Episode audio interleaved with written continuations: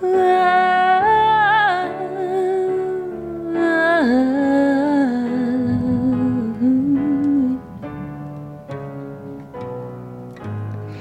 Me desespera la espera que busca tanto, que no queme vacío que dejó tu llanto y suplanto las ideas que eximen el canto, de las que se llevó tu miseria quebranto, la liviandad de lo que siento cotidiano. No es noticia que nos hayan ultrajado, el chance de vivir libres y sin pecado. Fue el mes de abril y con él la vida de 20 mujeres. 20 compañeras que fueron asesinadas por hombres, muchos de ellos parejas o exparejas, con quienes compartían vivienda en un contexto de aislamiento social preventivo y obligatorio. Esto demuestra que quedarse en casa no es seguro para todos.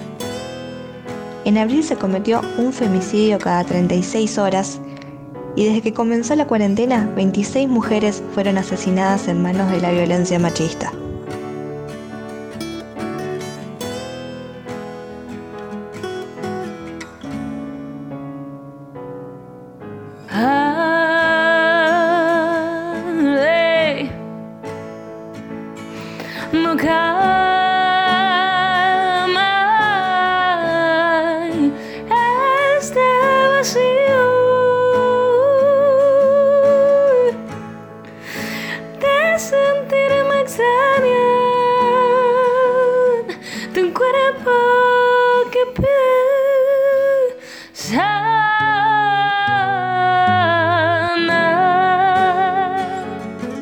Según la encuesta permanente de hogares, el trabajo doméstico tiene una tasa de feminización del 97,2%.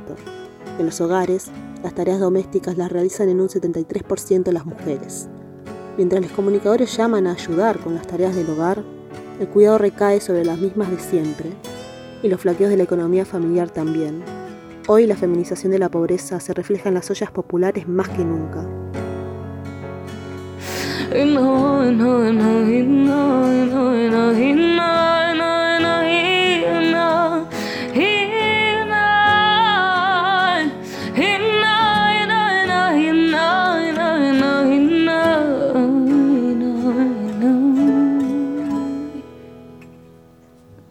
El primero de mayo se celebra el Día Internacional del Trabajador y es un buen momento para recordar las situaciones de extrema precarización laboral que padecen las mujeres, como el sometimiento a realizar tareas domésticas bajo el falso título de ama de casa, lo que en realidad es una actividad laboral no remunerada. Del total de mujeres trabajadoras, el 17,4% realiza tareas domésticas, y dentro de este sector, 3 de cada 4 empleadas están precarizadas.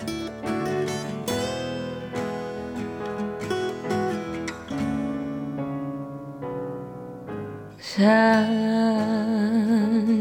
desperté.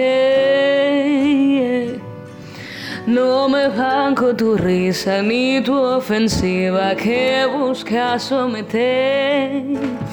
Ya desperté.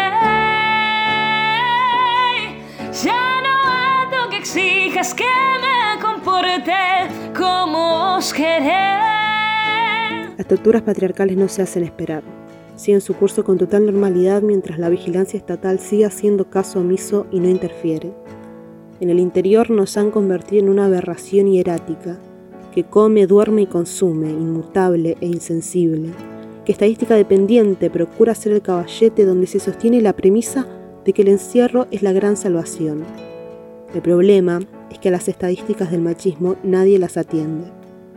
El eslogan clase mediero del quédate en casa se tornó pesadilla para ese 72% de mujeres que fueron asesinadas en sus hogares durante el aislamiento social, que no previene femicidios y que nos obliga a convivir con la violencia patriarcal. Como vos querés ya no, como vos querés ya no, como vos querés no, ya no.